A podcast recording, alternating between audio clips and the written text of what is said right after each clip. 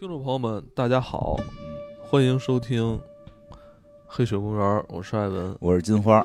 今天是二零二三年十二月七号，星期四。嗯，我们今天来录制《拾荒者统治》。对，这部动画啊，是根据二零一六年的《拾荒者》短片来进行这个重新创作的，扩充了，扩充了。它现在是一第一季十二集。呃，这部动画也是近期这个评价比较高啊。对，这个讲述的是几位太空旅行者在一个遥远未知的星球上迫降，之后进行一系列探险的故事。他们在这个星球上寻找资源和生存的方法，同时也揭示了这个星球上隐藏的危险和秘密。这部作品的艺术风格啊，受到了观众和这些影评人的高度赞赏。呃。同时，大家也是非常惊叹啊！这两位主创，对，应该他们之前涉猎的作品并不多啊，这算是他们相对成熟的第一部作品啊。对，非非常惊艳。然后从画面到这个故事都还是不错的。我觉得主要是画面跟设定是这个片子的那个特特点。嗯，气气质，对对对，气质，气质，是种气质。对，其实这这，而且这个叙事风格跟这个，呃，大多数的这个这个时代的动画片也不太一样。上来其实是，没有一下明确的告诉你他们主到底谁是主角，然后他们到底要干什么都没有明确的讲。对。呃，故事起因都在他的片头里边，几秒钟带过。对，就是他没有特意的去讲这个，说背景是什么什么，直接就给你切入到他想表达的主题，直接就进入这些主角所现在要面临的困境上。对，是的，所以那个其实有有些人看的时候也会一上来开始会有点懵，说的哎，这些人怎么回事？到外星了，他们怎么也不带氧氧气瓶什么的，就这些东西全部都被省略掉了。这些东西全都被他省略掉了，然后其实就是想更多的去表现他们去想象的这颗星球，啊，以及在这颗星球上的几组人的生活方式，啊，这个是比较怎么说呢？就是呃比较好看的一部外星探索的动画片儿啊，这个这些动物主要是看这些小动物啊，这些很很神奇的这个当地的生态环境很有意思。对，嗯，其实昨天晚上我突然发现这个星球是怎么回事儿啊？怎么回事儿？其实这就是一个宝可梦星球，有一点儿，有一点儿，确实有很多人说这个是。因为最近在研究这个宝可梦卡牌，我发现这这个星球上生物也都是跟那宝可梦似的。对对对，很神奇。我觉得这个星球神神奇之处就在于你每你你每集看下去都能发现几个是在你脑洞之外的那种植物动植物，甚至有些它的植物带身身上带着那种。动物的基因感觉都说不清楚。我觉得其实，哎，让我感觉他们不一定是外星的什么植物动物，他们就是外星人。嗯，对，啊，对，这里边肯定有一个很明确，应该就算外星人了啊。只是我们看起来还会觉得他不是外星人，没有高等智慧。其实人可能已经有了啊，这个不重要。但是我觉得比较有意思的是什么呢？动画片反正看着也是一头雾水。前几一开始一开始比较懵，一开始比较懵。讨论的一些话题呢，其实也有些也都算比较有深度的。但是我觉得他。呃，因为我看到很多对他的这个去聊这个片子，会更多的去聊他的深度的东西。但是我觉得本身他所展现的这个星球就已经很有魅力了，而且他的一些想象力，我觉得是比较有特点的啊。这个想象力会比较跟之前的脑洞不太一样。啊，尤其是它这里边也有一个 AI 觉醒的过程，这个 AI 觉醒的过程是我觉得这个片子里边比较出彩的，因为这个是之前的一些故事里边不常见的一种方式啊，这个我很喜欢。而且再有一点呢，就是说它呃，因为它它去描绘了一个绝对的外星，对吧？就是跟地球完不不一样，然后里边它的动物、它的食物链全部都很奇怪，然后呢。呃，有意思的是什么呢？就这些食物链呢，你也你说它奇怪吧，但你又觉得它很真实。原因是什么呢？就是它的这种生态的环境，其就是逻辑跟地球是一样的。嗯，就是一它生存环境跟地球无异啊，对，它的生存环境跟地球差不多，虽然是它里边进化出的这些动物不一样，各有各的千奇百怪的东西，但是它很多的，比如共生关系、寄生关系，然后那个繁衍的方式，其实都在地球能找到影子，甚至一一会儿我们会讲到，其中就是有一段在在网上传的比较火的那个，有有一个花打开里边出一个小人的那个，觉得觉得很多人觉得，哎呀，这这肯定得。得吃了点什么才能就嗨起来了，才能想出这种东西来。其实也不一定，也不一定，因为如果太小瞧我们地球了。对，如果听过我们之前的前两周的付费节目《大自然的隐秘角落》，对我们专门讲过一个地球上边奇怪的昆虫的那么一个付费节目。呃，那期里边就讲到的，像无花果无花果小蜂，是不是就跟那个特别像，对对吧？一会儿那个我们讲到那部分的时候，我们会回顾一下地球上这种生物的结构，包括这地球上这些。动这些植物可能太动植物昆虫太小了吧？如果给它们放大了，其实就跟这个星球差不多。是的，是的，就跟这星球其实差不多。我感觉这个星球可能就是，如果真的有一颗，就是这宇宙里边有一颗跟地球很相似的一颗星球，有可能就是这样。是的，可能就是它这个什么天赋树点点跟咱们点错了，它点成另外一条。对，它没有，就是它最关键一点什么？它没有进化出那个人。就是它没有进化出这种智慧生物，灵长类。对你不能，我觉得不能说它没进化出高等智，就是它不能说没进化出智慧生物，就没有进化出像人这种点科技点的生物。因为它这里边那个最后那个 BOSS 明显是个智慧生物，是个精神搞那个对精神搞魔法的，就是人天精神掌控，对人天赋往精神系点了，没有他就是外星人，他我觉得那个就是外星人，那个应该是他们这个星球的高等生物有统治性的。对，我觉得外星人不一定非要跟咱们类似灵长类，有可能是那种爬行的。对对对，是的，就是因为它有它的功超强功能。然后再有一点就是这个片子，我我看的时候啊，就是呃，因为我。我喜欢看一些那个地球的生物啊，进化呀，包括一些我我还特爱看那种就是叫什么那个动物动物比武，就是空口的动物比武，比如狮子厉害还是老虎厉害，所以看了好多这种资料。之前在看这片之前就看了好多，然后再过来看这个片的时候就觉得很有意思。他的几组人其实是有一些呃代表性的啊，因为他这个故事实际上三组人坠落到这个星球。对，从头开始讲吧。嗯，对，就这个每组，我们会先讲讲他们是如何迫降到这颗星球上的。呃，他们就是飞船出事故了，因为后边会讲到他们的飞船怎么出事故了啊，就是是因为内部的人员这个误操作啊，内部人员因为这个工怕被开除，然后他们的工作出现了一些问题，想遮掩，临时改变航航线。对对，临时改变航线，然后就误操作，然后这个发生了这个这个飞船发生大事故，必须迫降，然后坐这个逃生舱，大家下来。这个飞船上边有很多这个，就是还在这个冷冻舱的人，还在这个休眠舱的人。实际上，他们是一艘货舰，对他们要运送的货物就是这个休眠舱里的人。嗯，应该不是，不光是休眠舱里的人，这休眠舱里人有时候轮班，好像是他他，但是他还有货物，反正就要就是他船上边还有休眠舱，好多人没醒呢。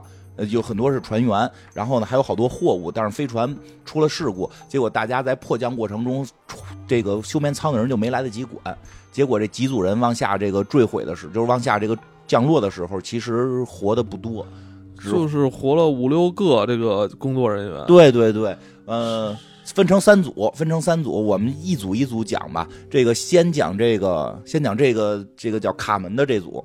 卡门是一大傻逼。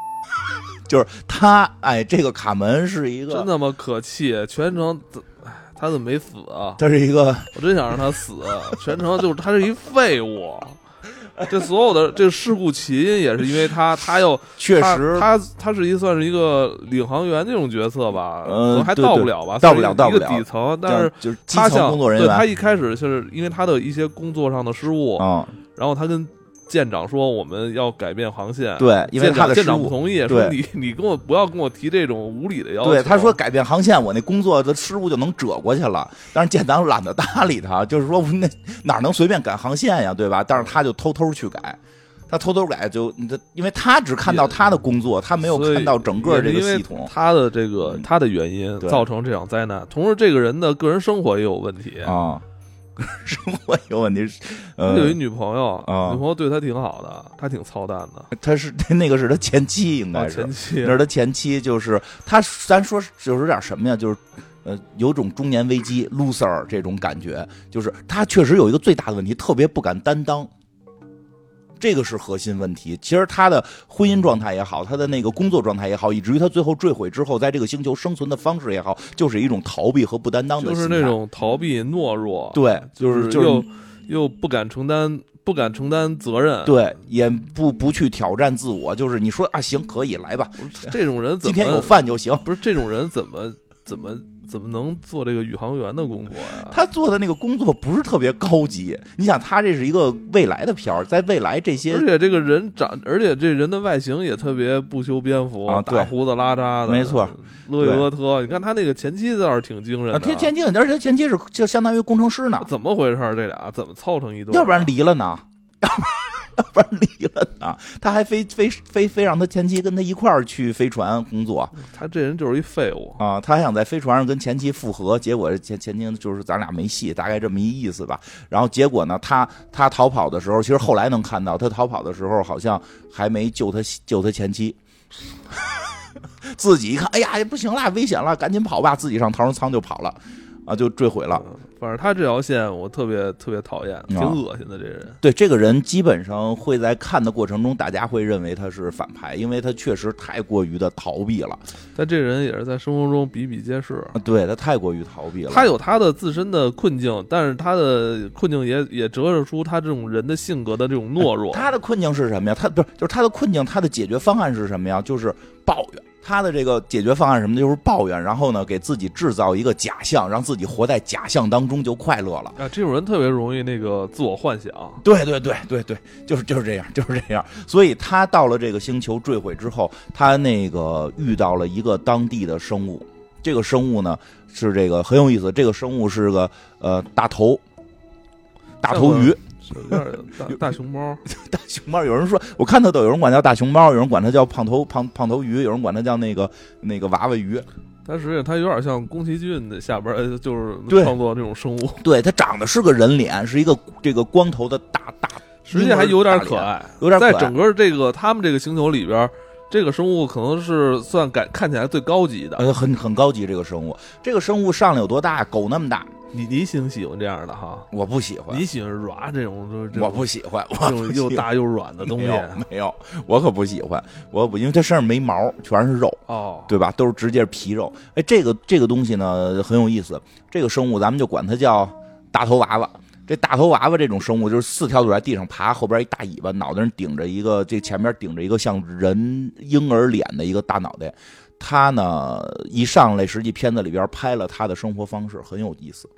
他的生活方式是什么呢？他能够这个就是啊，他感觉能跟当地的一些小的这个比他个就他就跟狗一边大嘛，他比比他还小的，比如耗子那么大的小动物啊，他能他好像能跟那种小动物沟通。然后跟那小动物沟通完了之后呢，他就给那个小动物从嘴里吐出一些黑色的东西，那个小动物就会吃掉。吃掉之后呢，这个小动物呢就开始去摘果子，摘果子或者说摘摘吃的回来给他，他就在那趴着不动。他你就能感觉到他是靠自己从嘴里边吐出一种能够能够迷惑能够迷惑其他动物的一种一种食物，然后让别人来供养它，所以它胖乎乎的一直在那儿躺着。但是在原有的这个结构下呢，它基本就吃果子，基本就吃果子就行了。所以就是就是供养它的其实是比它个儿还小的耗子那么大的小动物啊，来来来来这么喂它，是这么一个比较平衡的生态状生态情况。但是当这个这个卡尔就是这个讨厌鬼。卡门啊不是卡门说错了，卡门。当时有卡门，这讨厌鬼卡门来到这个星球之后，出了一些事情，就等于有一个新的物种介入了。这个大头娃娃呢，这大头娃娃呢，还有一个能力，其实一开始也展现出来了，它有轻微的这个叫什么隔空取物的能力，就是这个这个念力。跟原力似的，它能通过它这个脑袋这个一闪光，然后就可以用让一些物体就发生这个这个位移，有这么一能力，对吧？就是能够能够远程操控，它就是远程操控这个，就是也不是很远啊，得得能看见。就是他用这种能力把这个卡门给救了，因为卡门开始那飞船卡在树上了，他给救出来了。救出来之后呢，他就开始用他奴役别的小动物的方法来奴役卡门。其实卡门是这会儿是有机会去脱离这种奴役的。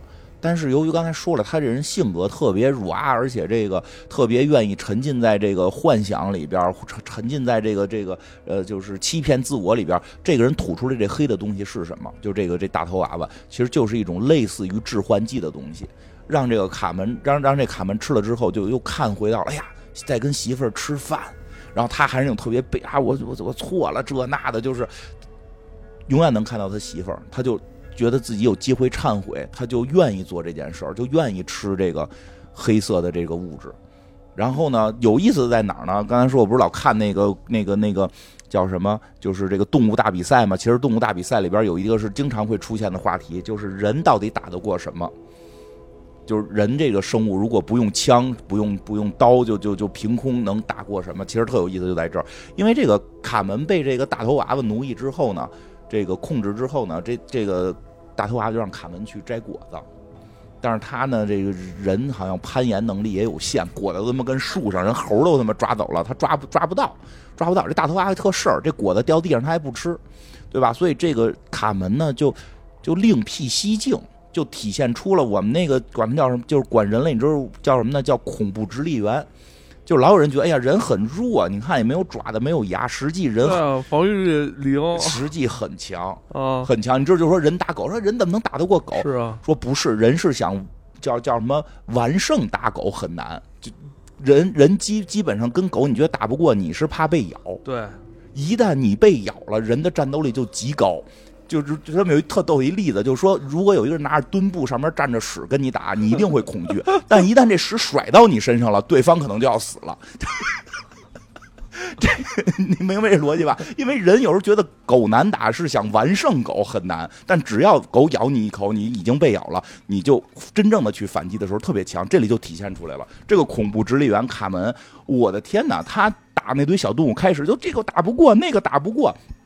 但他为了得到这个黑色的这个这个这个致幻剂，他就后来下狠手了，对吧？什么的人打不过，而且人就是我们那会儿看那种分析，就是人最强的一点就是能拽石头，这是很多动物不具有的远程攻击能力。嗯，这个所以这是挺厉害的，对吧？所以其实这一组我觉得是在表达人最早跟自然环境之间的一个关系。啊，这个这首先说一点啊，我不觉得这个片儿有任何环保气质，因为这个片儿就是他们对于当地的动物这几组人都都下手挺狠的，因为人是要生存的，真正在自然环境之下，任何一个动物其实都没有保护自然的意识，他们反而是通过自身的那个优胜劣汰的自然淘汰，能够形成一个平衡，对吧？这个但是现在这个故事里，人是一个外来物种，哇，他在这个地方大开杀戒了，拿拿石头拽那个拽那种小型的那种。当地的小型的动物拽完之后，啪一就扔回来给大头吃。大头第一回吃到了肉，大头娃娃第一回吃到了肉，感觉这味儿不错。而且就是还挺有意思的是，那个因为要吃肉的话，一定会见血嘛。那卡门就是身上涂着血，喊发，我的发，就一下就感觉那个血脉觉醒，恐怖指挥员重新回来了。然后这个。他就开始去进行更多的捕猎，后来有那种大怪物打不过，然后打不过回来跟大头娃娃说说的打不过，大头娃娃就不给他那个，不给他黑色的这种致幻剂，他最后开始学做武器，磨出长矛，我操，多大的都能打过。这个时候大头娃娃就本来大头娃娃就狗那么大，又越吃越大，最狠的有一回是他带回了一个另一个大头娃娃，嗯。他打猎打到另一个大头娃娃回来给他的这个主人吃，他主人露出诡异的面容也给吃了。这个这个就就是这个大头娃娃发生变化了，因为在人类到达之前，大头娃娃只吃果子。当恐怖智力员来了，我操！你这么小个儿，你能打过那么大的东西？你说他的这个，他们到这个金牛迫降，其实他们还是。本意还是要找回他们的那个登那个登陆舰，想回去，想回家的。想回家，卡门就完全沉浸在自己那个哎，给往往日的那个生活里了。给主人打猎，打打完猎吃主人嘴里吐出来这个黑色他这他这来干嘛呢？他在这儿逃避啊。所以这个人的性格就是逃避嘛。他他也知道他这个不想再面对过去的那个生活了，就是想逃避。他把他因为他捅了一个特别大的娄子，对，整个船船那个毁灭是他导致的。他的前妻，他生是天天说我特爱我前妻，我想跟他复合，是结果关键时候也不。关键时候他走的时候，他都没带他前妻。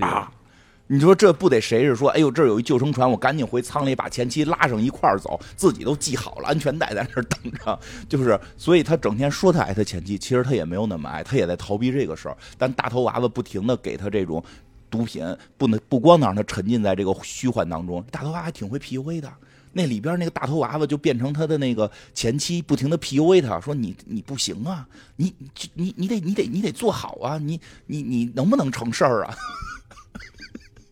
就是他跟这个大头娃娃形成一个特别奇怪的共生关系，他已经跟这大头娃娃在一块儿，他就迷迷瞪瞪的整天。对，形成一个特别奇怪的共生。他也忘了他的之前的那些同事了，他也忘了他是不是，他也忘了他，他实际上他要找回那个返回登陆舰，都不去修船啊，都不记干这些正事儿，他就在这儿沉迷了啊。但是这个确实，我觉得是他的这一段这条线就是。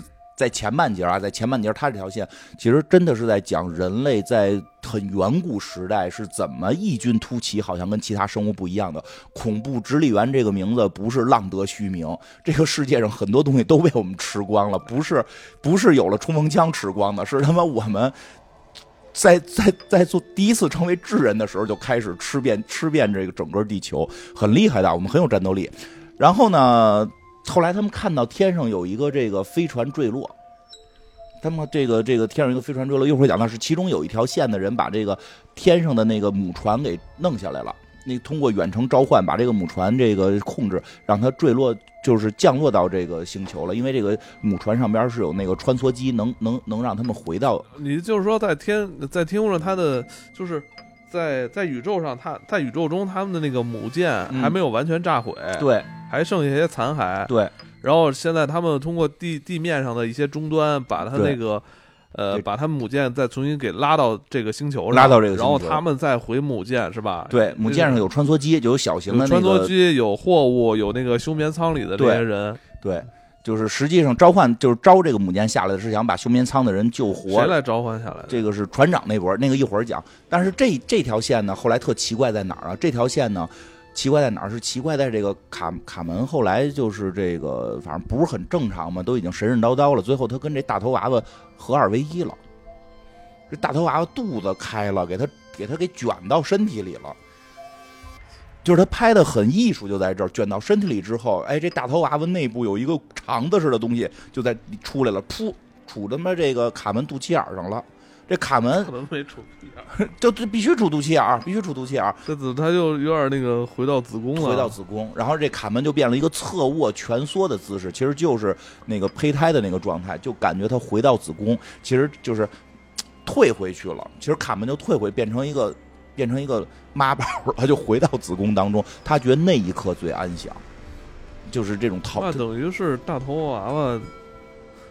包容了他，但是对对，但是大头娃娃这个事儿到最后结尾的时候有好多争议，就是为什么最后大头娃娃那个那个那个失败什么的，就是他有一个特点，他不是能能吐出很多黑色的东西给你吃，然后给你置换吗？然后其实他那是一种精神控制，他在吐出这个东西时候跟你相连的时候，他怎么控制你呢？就在相连的时候给你一些假象也好，或者一些回忆也好，这个大头娃娃是能看见的。所以大头娃娃和他的这个共生体几乎快成共共用共用记忆了，而那个互相取乐。啊，所以这大头娃娃后来呢变得呢，虽然这卡门钻到他身体里，他变得有点像卡门了，不是说长得，就是那性格，嗯，就是那性格，就是所以他也莫名其妙的就要往这个往这个飞船坠毁的地方要要走，要去找。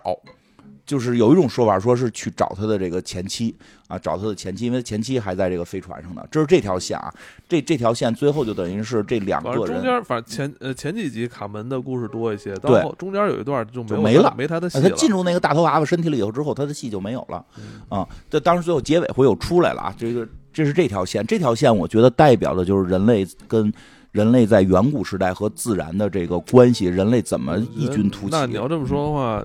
确实，这是两个西方人做的。啊，因为他带着人的原罪。啊，对，原罪嘛，我倒觉得没有那么原罪，我觉得没有那么原罪，但是丑陋，确实带呃，你身就我身上就是就好多那种愧疚的东西，他需要救赎啊，有一点吧，有一点，有一点需要忏悔。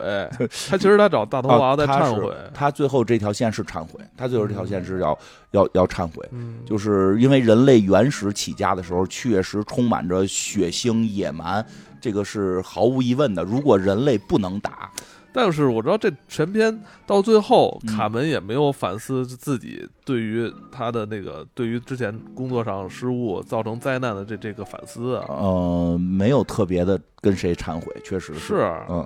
但是跪下了，最后跪下了，就是他没有说什么，确实没有说什么。然后呢，这是这这条线，呃，还有一条线呢，就是那个这个这个有一个黑人小姐姐阿兹啊，阿紫阿兹啊，我看那个时候翻译叫阿紫，阿紫跟李维斯啊，阿紫跟李 李维斯对李维。阿紫跟李全名他妈叫李维，李维，我他妈老觉得应该是应该叫李维斯啊，李维。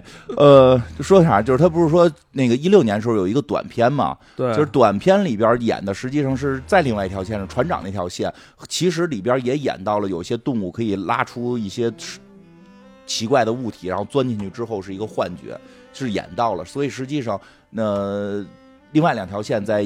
之前一六年那个短片版是都是有提到的，但是当然这个阿紫这条线是我觉得是新加的这条线，这条线特别的让我觉得惊艳，特别的惊艳。呃，说一下这阿紫，阿紫呢是一个黑人的女性，然后这个也喜欢女性，那个性别女，爱好女，然后身手非常矫健，然后拿着一把关羽刀。他们一上来其实一个传统的就是宇航员跟。机器人的那种关系，它是有明确的，我是人，你是机器人，你来为我服务的。是的，你作为我的这个帮手，我让你做什么，你就帮我做什么。甚至我觉得他对那个李维都有点不尊重，就是不尊重。一上来就一上来没怎么着呢，就踹的那个，就踹那个机器人一脚。不像你用 AI 都说请，太一上来就表现特别没有礼貌，是不是？那是个机器，那是个机器嘛。对，确实是。所以一上来，其实我也不太喜欢这个人。所以一上来，这个这个动画片啊，一上来，我对这几个人都不太不太喜欢。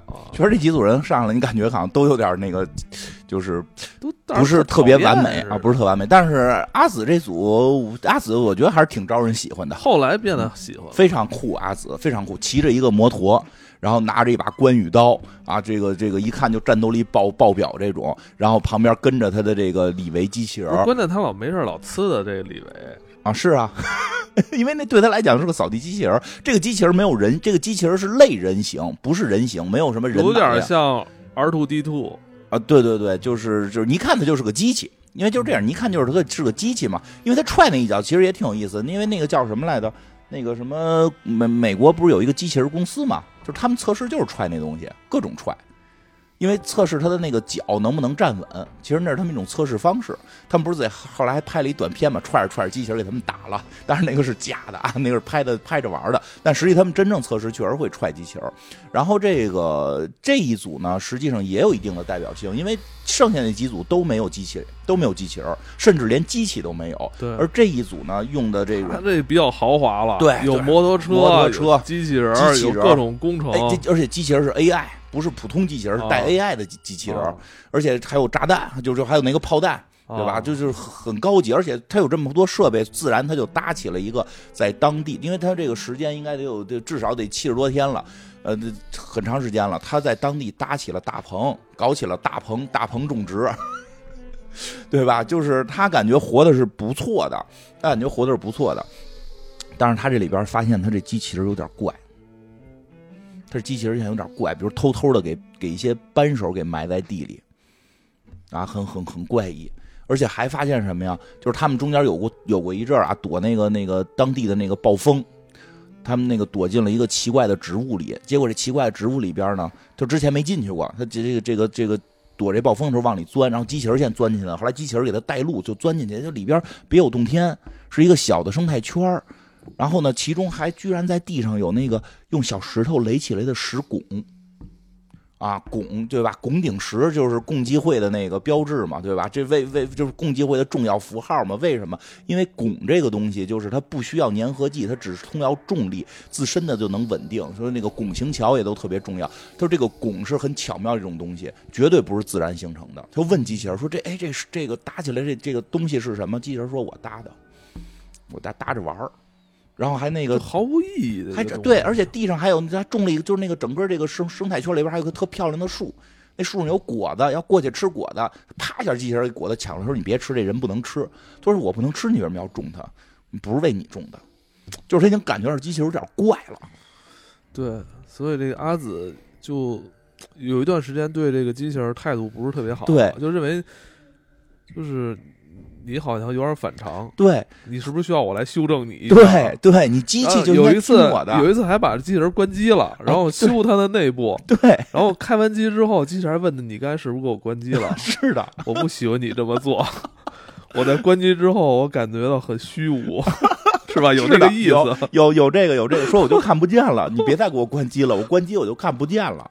就是它这个机器人有一种觉醒感，就是机器人觉醒。实际上，它的觉醒跟这个跟这颗星球上的这个植物有挺大的哎关，系。这就是这个故事里边，我觉得我个人觉得在科幻层面就特精彩的地方。它很多地方都很精彩，但是在科幻层面，那个很多故事就没想到的一点，它实际上是一个什么呀？打开它那个面板，看里边发霉了，它的面板发霉了，就是它的线路板全部都长了长了。一种类似于地球年菌的东西，黄色的，然后你就眼看着那个东西就啪就会长，从这个线路板跳到那个线路板，就是渗透到它的单片机里了啊，，全部都在都在进入它的跟它的芯片相连了。对，他就给他摘这个，然后就那就就说你别摘，然后他一一摸这机器人，机器人就还一抖了，一抖一一哦，一一激灵一，机灵，好像摸到敏感的地方了一样。说你干嘛呢？他说你是不是摸我了？机器人说你是不是摸我了？我就有一种我有一种感觉挺好的，就是你不正常，说你不正常了。他说的说李维。这个在这颗星球，我现在就指着你活了，你你的所有就必须要要来支持我。对，后来这个当阿紫发现李维李维表现出了一些人的特征之后，嗯他开始与与这个机器人这关系开始缓和了。是这样，就是啊，他开始发现他越来越像人，其实是警，第一是警惕，这个特别正常。第一就是警惕，因为咱们只要一听 AI 有什么事儿嘛，第一反应就是哎呀，是不是终结者要来了？AI 要毁灭咱们呀？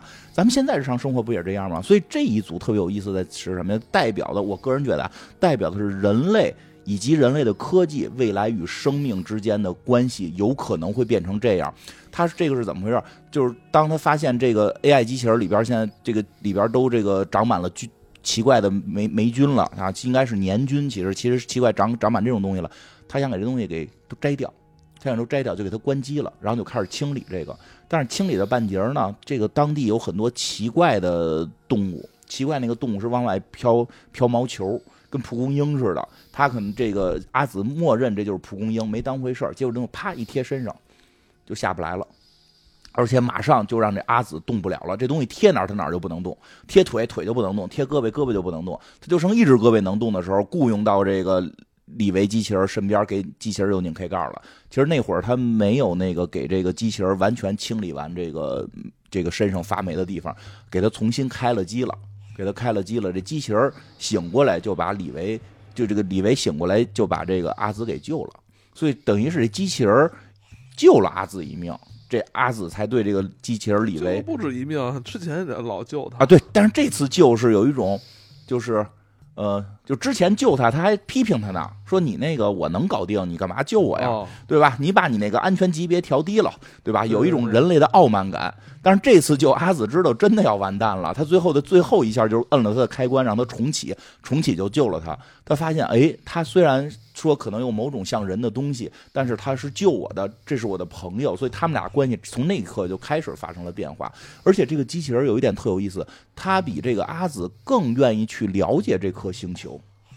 更愿意去了解这颗星球，因为阿紫是什么呀？想走，阿紫也是，呃，也是要赶紧返回母舰，要要离开这里。对他的方式是什么呀？弄一爆炸机，弄一个这个通信器，完呼救，相当于它是一孤岛嘛，一直对外呼救，对外呼救。对，因为这颗星球并不是他们计划内要着陆的星球，也对也也应该是他们对整个宇宙还比较陌生的一颗星球，对这颗星球的信息了解的非常少。，对，而且会有恐惧感。这颗星球的动物都有点怪，对有点怪。但是机器人李维却与这颗星球产生了一种连接。对他有有一场戏是什么呀？就是他们那个骑着摩托车走呢，突然来了一群这个叫什么？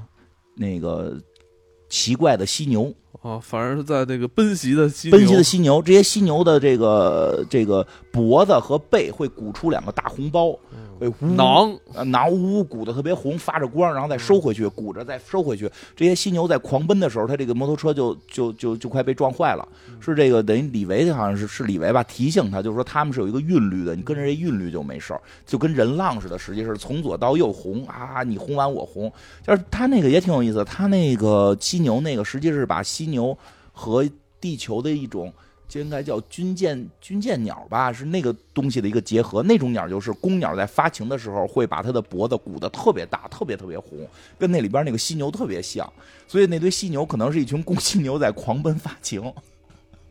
但是作为作为阿紫这个人类，他的一心就是想离开这个星球，没有心思去去去了解这些细节。但是李维是感觉对这颗星球的生命非常感兴趣，非常感兴趣。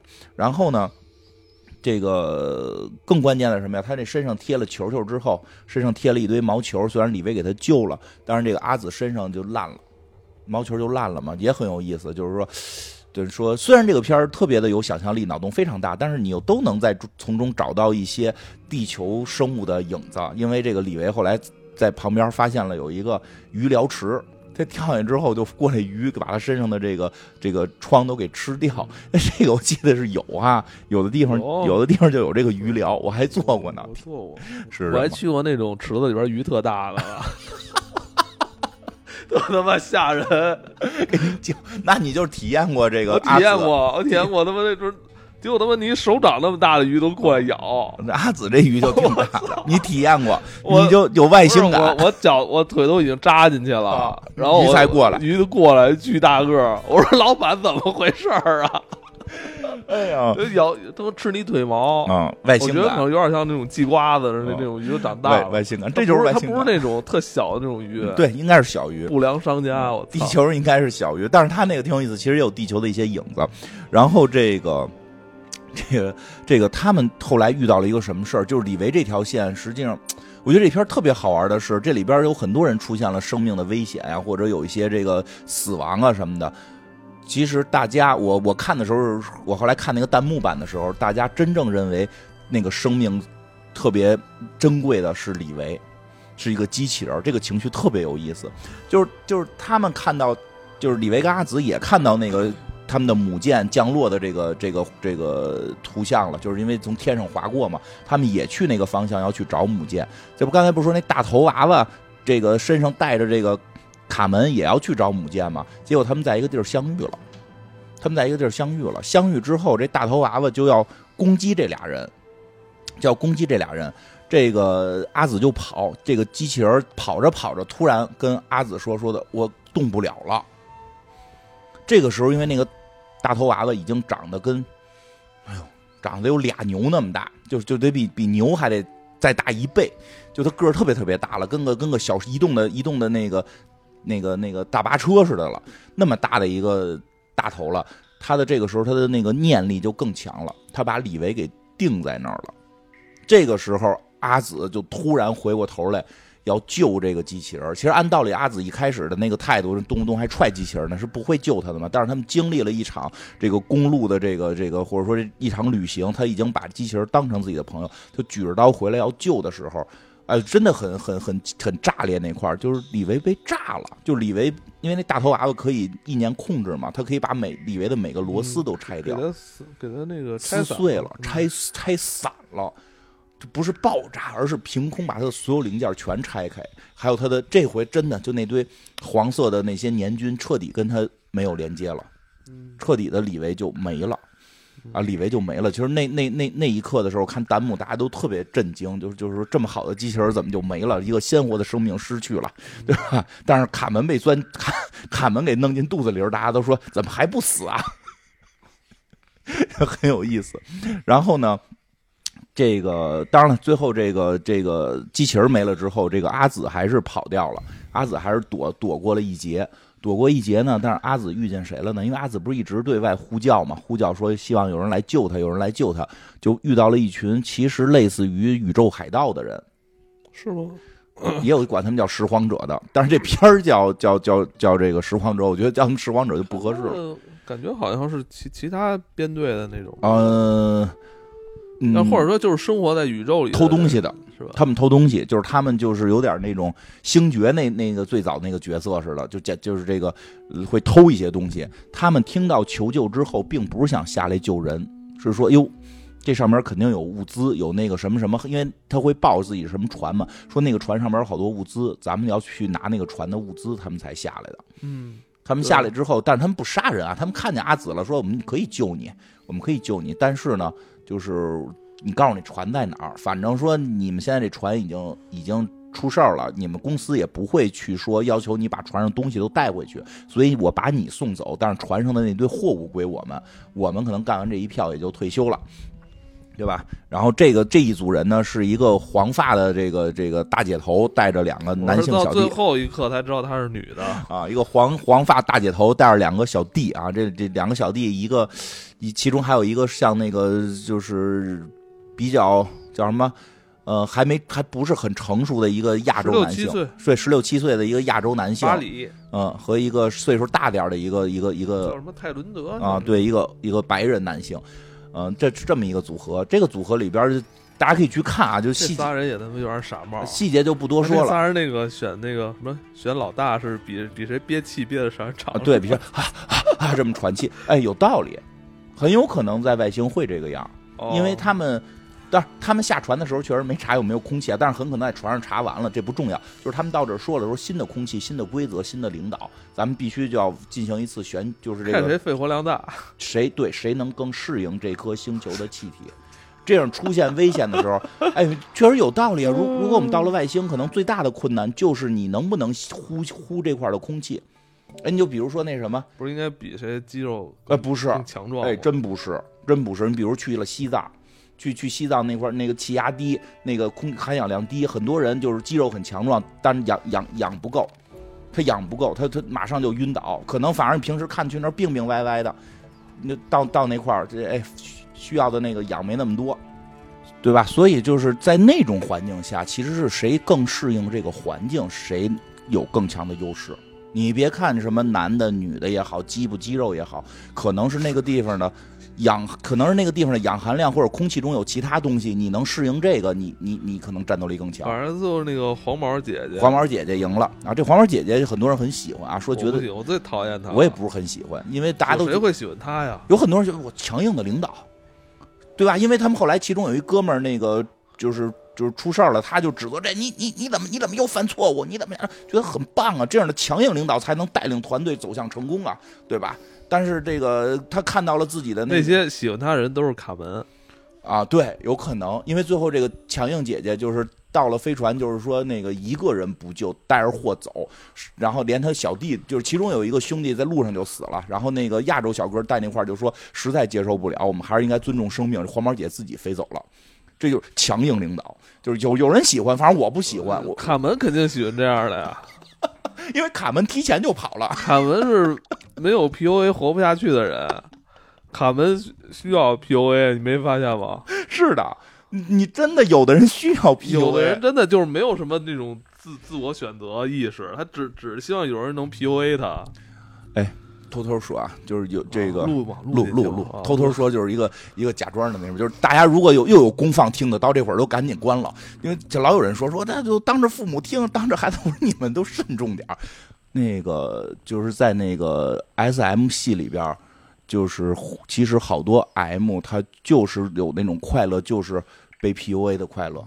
因为可能很多人他是在在生活当中他没有被支配，他不能都是他支配别人，他是强势，对，但是那种强势有时候会带来，就是说的我很累，我每天要为很多人去、去去为他们做很多决定，很痛苦。我想在这个过程中，别人支配我，支配是有快乐卡门那前妻其实对他挺好的啊。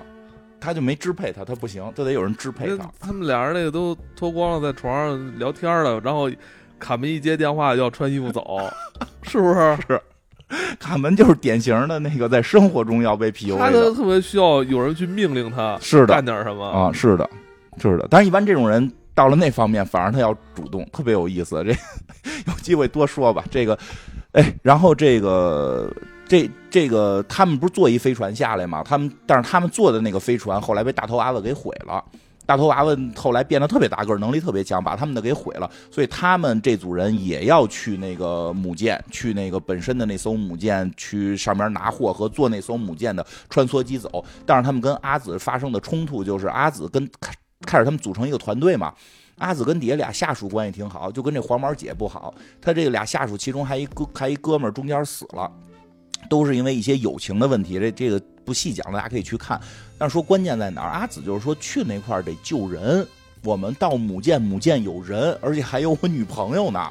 我那个女朋友现在在。问题是，对于那三个人来说，你这种要求毫无意义，过分了。我们只是顺带手可以救你一命。对你，但你没有。你你没有，我没有，我没有必要去去完成你交给我的任务。对，人家那个黄毛也说，我们来的任务是拿货，是我们来抢劫的，我们是帮抢劫者。他子觉得无所谓，反正现在搭个伴儿往回走也行。对，当然在最后河边两边打起来了，两边打起来了，最后这阿紫被给绑了，被给绑在了河边，因为毕竟那边俩人，那边俩人，这这个这个阿紫这条线就是临到母舰也就也就断了。也就断了，最后他们都会汇合，俩人三条线。然后这个，嗯，不过确实那个黄毛姐也挺狠的，因为她其实是可以把那些人唤醒带走的。她是不带走他们的原因是，我要留那地儿装货，就就对吧？就是就是我不想带那么多人走，这太麻烦。呃，他觉得货比生命重要。因为那都是别人的生命，跟我没什么关系。他虽然对下属感觉好像还不错，就但是真到关键时候也是开船就跑。他这是那谁吧？谁？他是永渡。想想，永渡还知道不把星爵送走呢。永渡还知道星爵是个孩子，不能把他交给他那混蛋爹。我养着，我也给养了。这黄毛姐最后自己开飞船跑了，给他最后那个亚洲小哥都他妈扔在扔。感觉他是个累赘。啊，对，就是觉得他是个累赘，就平时表现出什么我特照顾下属什么的都是演的，关键时候就跑。然后这个关这个这一组真的，我觉得代表的是这个人与这个人和科技与未来的关系。这里边最后我就说一下是什么呢？就那个机器人啊，那个机器人到后边会复活的啊，他后来复活是就是一个新的。不是李维已经在复活中了。对，这个就是虽然画面没有表现它，但是这个星球上的很多小昆虫，哎，在一点收在收集李维的这个零件，重新给它组装起来。因为李维跟那个黄色的那个年菌已经融为一体了，呃，这个是我觉得最有意思的。因为地球就有一种东西叫，应该是叫年菌，它很多科学家拿它做实验，它会走迷宫。这种年菌就是说，那个它能够不停的复制自己嘛，它也没有大脑，但是给它特也特好玩，大家有兴趣去搜，就是搁一个迷宫，然后这个迷宫里边有一个地儿搁着这个它需要的食物，然后在起点搁上一团这个年菌，这个年菌就开始长，它会去找到那条通向食物的路线。找到那条路线之后，他就会在那条路线里玩命的去去繁衍，去去生殖、生殖，就好像会找路似的，就跟在那个电路，就跟这片里边看那个李维身上电路板一样。所以你不好确定。我后来就想这问题啊，你说进化这个东西，它不就是适者生存吗？如果这个年菌它的环境里出现了一个机器人，它年菌又能够去传输电信号，如果它会不会？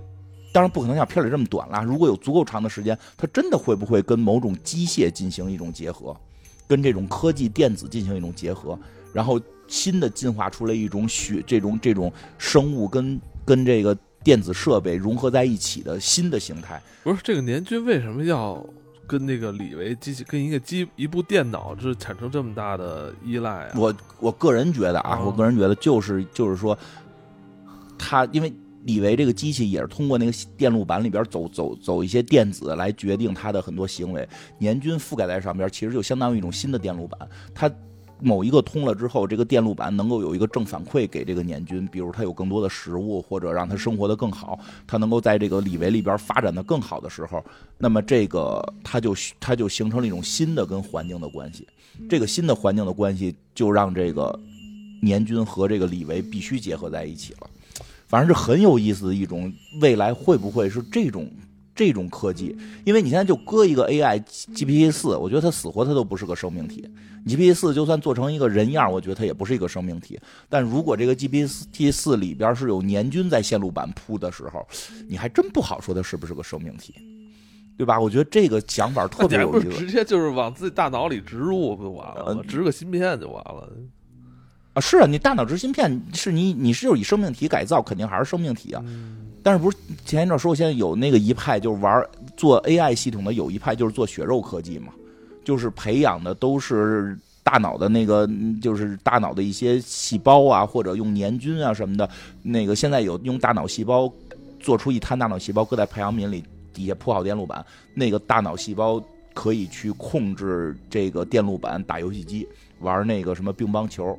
哦，那个已经是有这种反馈了。其实未来真的这种科技就更难断定它是不是那有点。恶心，呃，这不就有点像李维那个了吗？李维那个上面铺的是层黄那个年菌嘛，恶心，对？吧？那个控制不住啊，真他妈玩意啊，控制不住，变成那最后就变成最后生还者了。那个是最可能成为生命体的。对，就是它是控制不住的。你 AI 这个东西，我觉得还能控制，你能在代码里去调整，对吧？那个东西你控制不住。还没有还没有战胜皮肤病呢。对，我觉得那个真的控制不住。那就是年菌会不会！成为 AI，或者说这种真菌会不会成为 AI 的一种新的形式？这很很很值得思考。然后呢，再有一条线，再有一条线呢，就是这里边最重的一条线，就是老船长线。老船长和萨姆船呃舰长萨姆跟那个厄修拉，厄修拉，厄修拉是大女主，这个这两个人这条线搁最后讲，因为这条线是最后一直要串到结尾的，萨姆是萨姆一开始我也不太喜欢，是吗？啊，就是典型的男权啊，可能有一点吧。特别自大自负，我觉得这么说吧，我觉得这样逞强。我觉得这样说，这个角色换成女的也也合逻辑，她不是因为男女的问题，而是因为她是船长的问题。但是刚开始看不知道她是船长，觉得就是一个老白男，对吧？但是你后来知道她是船长的话，其实好多行为能理解。他玩命的要去冒所有的风险，要去呼唤那颗母舰，那母舰是他最后给呼唤下来的，召唤下来的，因为他用了很多当地的生物做电缆，用当地的生物做一些那个信号发射器，但是不知道为什么我从来没有看过一部作品这么讨厌作品里边的男性。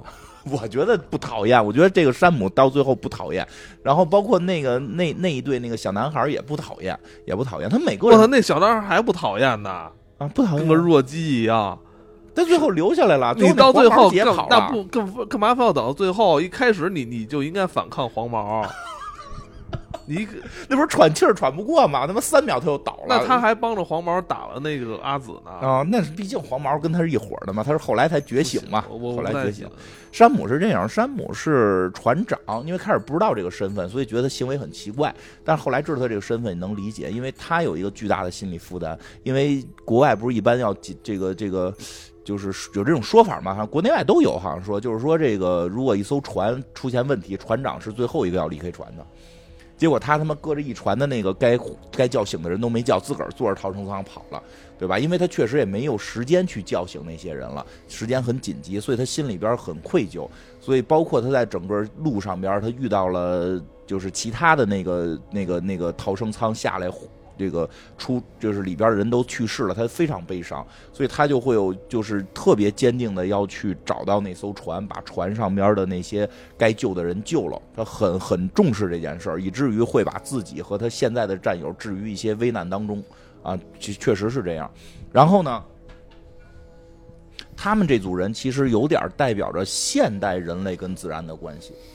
我们现在老说环保啊，老说这个是人与自然什么的。其实我之前我记得我也说过，就是地球挺好的，不需要人类照顾，对吧？地球以前还他妈的那个那个冰天雪地呢，对吧？还还下过多少多少多少万年的大雨呢？那里不是老产生塑料吗？那又怎了？那又怎么样？塑料，地球会海洋生物就就消化不了塑料。那又怎么样鲸鱼肚里都是塑料啊。那那又怎么样？恐龙灭绝跟人类有关系吗？蕨类植物的减少跟人类有关系吗？但是你们现在在生海那个伤害这些海洋生物、啊，是伤害了，但是就是我我不是说该伤害啊，就是说那个从那个科学逻辑上边去分析，可是可是大就是所有动物都在互相吃啊，就是这个这个世界就一直是这么优胜劣汰啊，人类在这个自然环境中进化到了某个极端的一个特殊情况，所以就就是说什么呀？说整个环保是在救人类自己，并不是在救地球，地球不需要你救，是在救人类自己，因为当所有生物链崩坏之后，是人类出问题。对啊，这个是你就得救你自己，别再点外卖了。所以他这组的跟整个当地的生态环境，我觉得是现代人类跟世界的这个环境的，就是跟这个生物之间关系的一种体现吧。其实就是利用。其实你就这么想，大恐龙的时代，那些恐龙在玩命吃别的动物的时候，他想没想过会给这个吃灭绝了怎么办？其实也不想，因为自然真的有一个巨大的力量可以去抗衡这些东西。巨自然一定会有一个巨大的力量，你要真的把这都霍霍完了，你也就完了。然后你就会在没霍完之前，你本身你就开始生育率降低，你就开始减少，一定会出现这些各种各样的情况。那个人基因有很奇怪的一些反应，就是当他们觉得这个这个这个这个叫什么物资已经不适应人类再继续膨胀生命的时候，人类就有可能开始没有生育欲望。很多动物都有这样的，很多动物都这样。说这是女性嘛？呃，男性都有。女性说什么没有适宜生存的温暖、适宜生存的这个空间是不会有那个繁衍的这个欲望。呃，是的，或者说你繁衍不出来。不是有一个片儿叫什么《人类之子》就是嘛？就是整个人类就不生育了，就是他们虽然可能还要发生性关系，但是生育不出来了，对吧？就我记得还有点什么十四岁也是这个，到就是说最后一批孩子就再也生不出来了。就是因为这个环境已经基于这个状况了，如果再生，可能人类会灭绝，基因有时候会调整，这是一些想象啊，不一定是真的。但就是说，但就是说回来呢，说其实你看这一组人，其实跟生物之间的关系全部都是利用，而且他们一上来好像对这颗星球的，他们适应能力特别强，对，他们会利用这颗星球上的一些昆虫以及小动物，给自己进行什么防毒面具啊，什么什么逃生气球啊这种东西，对他弄完那防毒面具，那玩意儿不就死了吗？对吧？就就就就是很多东西，他们都受伤害了。他们把一个鱼形的一个生物扣在自己这个嘴跟鼻子这儿，对，然后就变成了一个呃过滤跟过滤器似的东西。就是那鱼根本就不是，就是要明白。最后再摘下来，鱼就是俩眼变成叉子死了。就是那个鱼本身长出那些须子，不是为了杵人鼻子眼里给人提供氧气的，那是人家自己用的。结果他啪给人掰开，杵自己自自自己。他们因为他们。迫降之后，在这个星球待了几十天吧。对，他们是有有有有讲。对他们，对对，待了很很很久了。他们是这个，就是就是叫什么利用生物那一派的，其实是符合现代人类的很多。你说现那天我跟看那事儿，说现在人类吃牛肉就得养牛嘛。我操！别说这个了，我就是我昨儿看了一个视频，特难受啊。就讲一屠宰场，一只小小牛，嗯。进屠宰场前之前的三十秒，嗯，他就他听在前面，他那个他的那个兄弟就是被被电击死的那个那个声他就不敢往前走。嗯，你哎，这还这就是最后一下呢，好多那个肚肚子上要掏个洞，掏一辈子。为什么呀？为了让它里边那个胃的一些那个那个气体能出来，那就不至于让让牛那个为了让牛多吃，让它多吃多长肉，就就确实是有这些情况，啊，这对吧？算了，以后咱们吃什么植物肉吧，没事没事。但是你就是说，就是说，从更宏观的角度讲，牛啊、鸡啊、猪啊，其实都已经是站在食物链顶端了。他们站在食物链，他们的繁衍能力是最强的，因为从基因角度讲，他们就是要繁衍嘛，他们的繁衍能力非常强。对吧？这个通过人类的这种新的共生关系，对不对？这这这这，他们繁衍了非常多。这个这东西，他们所以就不好说啊，这不好说。但是这组确实是这样，他们就会利用这些动物去那什么。原始的那个短片就是说这个之前的那个原始的零六一六年的短片就是他们俩为原型。对，原始的短片就是船长这组，船长这组和那个。厄厄修拉，而且这一组在原始短片里边还挺神的，折腾死好几个小动物之后，就为了获得一个大篮球，脑袋扎里边能看到回家的幻觉，就跟那个卡卡门特特别像。这实际上是那个短片的一部分 P，就是他的那个前半那部分是是变成了这个船长这组，后半部分是那个卡门那组，然后那个呃，对吧？他们还用这些。当地的小动物的这个身体，然后去做这种电线呀什么的，去联系到了那个母舰。母舰降落之后，依然是那个他们要去走到母舰母舰降落的地方。在这个过程当中，就遇到了很多的风险。他们这组真的是非常坎坷。这组这个厄修拉这个女孩呢，这个年更年轻，呃，有一个特点，她是搞生物的，所以所以他们这组能用的特别好。我操，这舰长也不傻，好。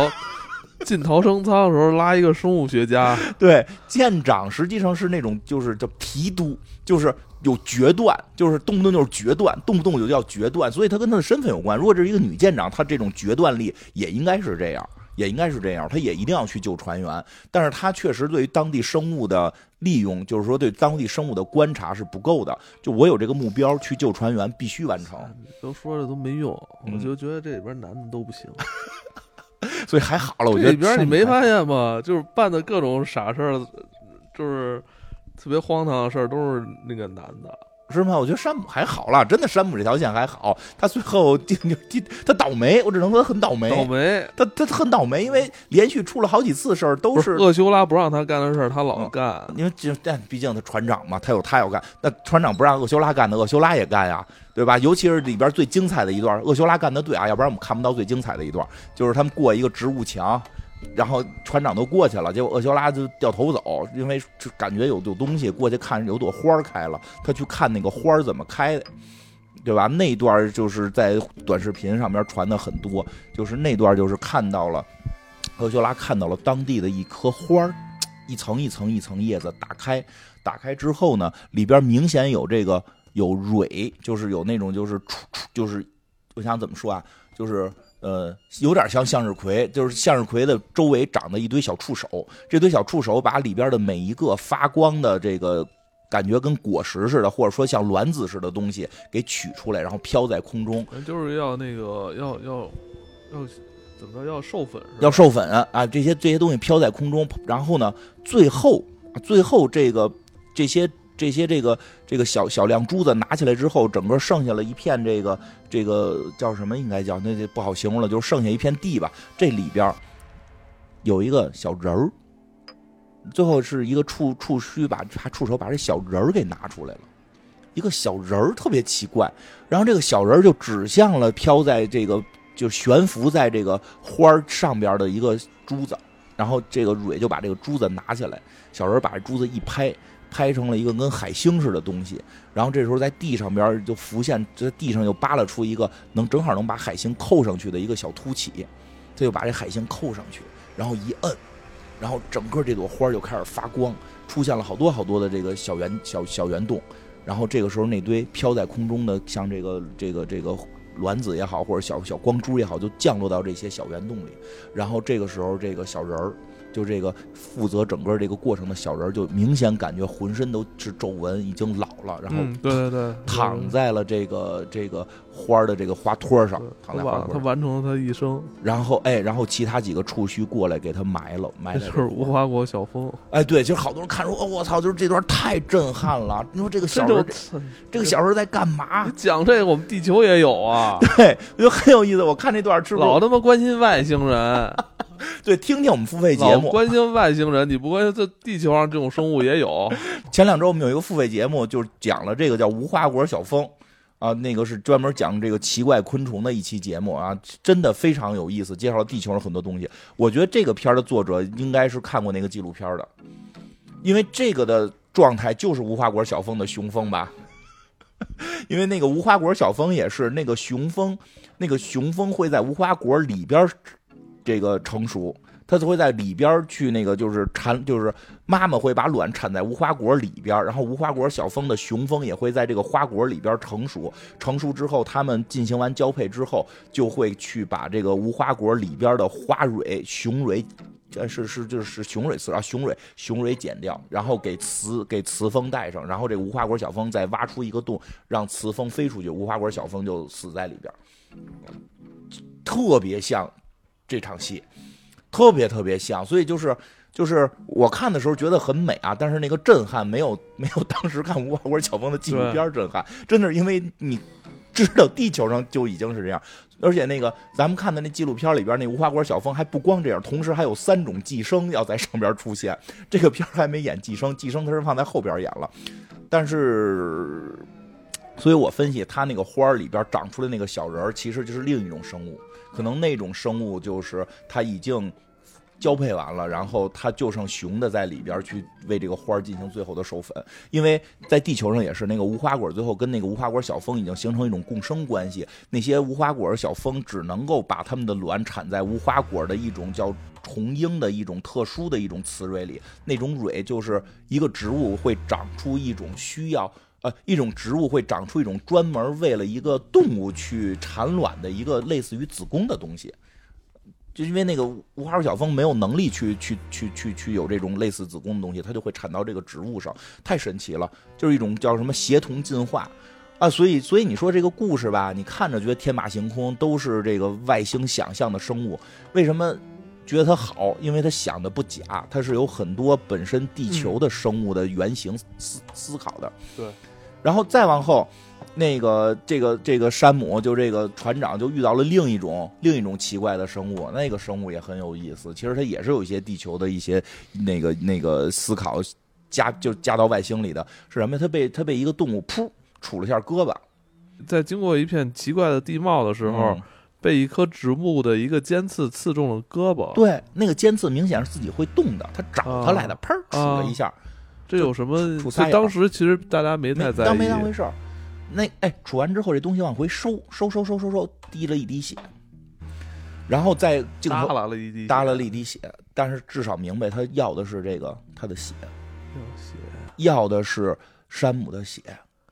这山姆确实太命运多舛了，他妈从头到尾就他妈这么让人遭，就之前让鸟抓那都太简单不说了，对吧？就就说这杵这一下，这个我觉得也是他设计里边特别有意思的。山姆怎么越看越像海明威啊？有点啊，老船长嘛，这就是按那设计的。然后这滴血干嘛呀？这滴血里有 DNA，嗯，这个植物。植物也好，动物也好，就是他们。接下来我觉得挺惊悚的啊！这个生对这个生物有一个巨大的像子宫似的那么一个花骨朵，嗯，透明的，就是半透明，能看到里边就长出了一个山姆。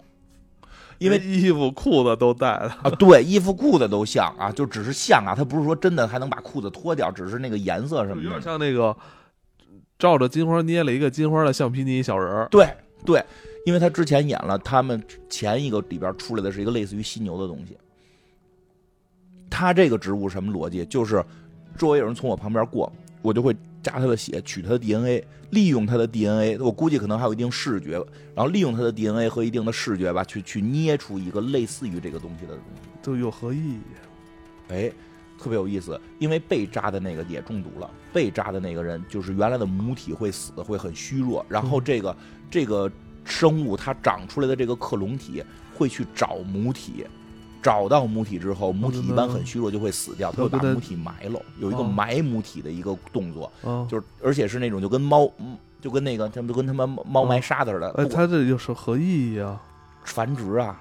它它想变成母体？不是，迷惑同类啊，迷惑你的同类，迷惑厄修拉。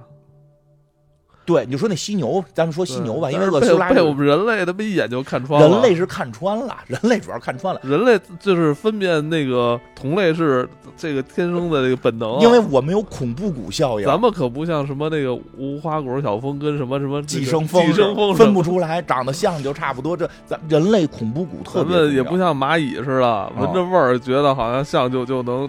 知道同类似的，所以他们那个星球没有没有这种，就那大头娃娃可能他们太低估我们人类对于这个同类的这个识别的这个能力了。真的，我看到这儿我就觉得人类的恐怖谷绝对是进化的一个超级能力啊。你可以防治任何的类似于，因为就地球一会儿也会讲，地球有类似生物的这种这种寄生。你说咱们怎么一眼就能分辨是同进化呀？因为我们有恐怖谷啊！你看咱们都有那个黑皮肤人、白皮肤人，对，都黄皮肤人，你能一眼咱们都能认出来他虽然是外国人，但他也是个人，是吧？对。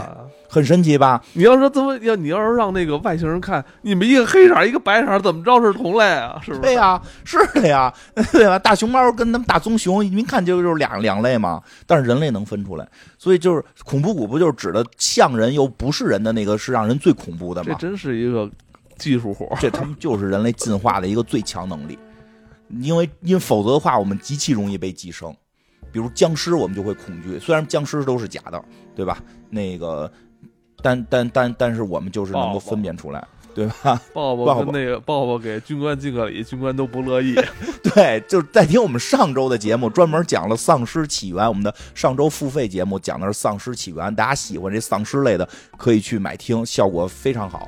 然后这个说回来，他这个他这堆当地的犀牛分不出来啊，他那不就出一动物，然后长得跟那特别像，只要他那个能跟他一起鼓。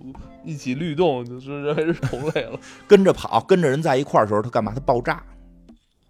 他爆炸，他爆炸之后身上的东西全部都是生殖用的，然后炸到谁身上，谁就死掉。之后，他那个尸体就成为养料池，就成为养料池，它这个新的植物就可以在这具尸体上长出来。我操，这个繁殖手法可太狠了！操作原理是这么操作，就这个操作原理，其实在地球上也有。但是基本都是在昆虫里才能出现，就像你刚才说的，就是因为到咱们这儿，你他妈弄一个跟僵尸的东西，我们一眼就看出来了。嗯，等于这个植物也挺神的，这植物你都说不清，它可能是它可能是个，它应该是偏植物或者菌，就是地球的吧？地球的是有一种，它可能在我们看来看着像我们地球的植物，就是这样。地球里有一种是是是真菌还是什么？就是那个虫草菌，就是那个那个叫什么来着？冬虫夏草？不是，就是那个呃美国末日的那个病毒原型。它那种菌就是可以感染蚂蚁，对对对，感染蚂蚁之后，蚂蚁就会玩命的往一个高地儿爬，然后爬到一个蚂蚁经常经过的地方，然后倒着挂在那个地方，很咬住那个叶子不动，然后这个时候身上长出一个那个那个那个菌类的生殖的那那个部分，然后啪一下撒开，在蚂蚁必经之路感染更多蚂蚁，那是不是特别像？是不是特别像？对吧？而且可以迷惑，我记得还还有一种菌类，还是一个什么？就地球上还有一种这个寄寄寄生物也挺有意思，忘了虫子还是菌类了。它会让那个蚂蚁分泌出一种特殊的味道，就可以模拟他们自己的女王。所以好多那种那种本来的工蚁被被寄生之后，它又回到那个回到它的那个巢穴，别的工蚁就来供养它，它就一直能那么那个不干活了。就是其实真的会改变很多，很有很有意思。但这一切都是在为了生育。但是这个山姆，这个就是他们寄生不好，他们他们就是没想到寄生到人类这种有恐怖谷、有恐怖谷效应的生物的时候，那他妈寄生的山姆来了，就大傻子都能看出来那是假的，一眼被识破。而且就是这个还特别有些细节特别好玩，我觉得这这这导演绝对是玩生物的，绝对玩生物。特别好玩在哪儿？就是那个就是厄修拉发现这个船长被埋了，他给船长刨出来了嘛，刨了等于给那个船长那个当时已经被埋起来了，给他刚刨出来。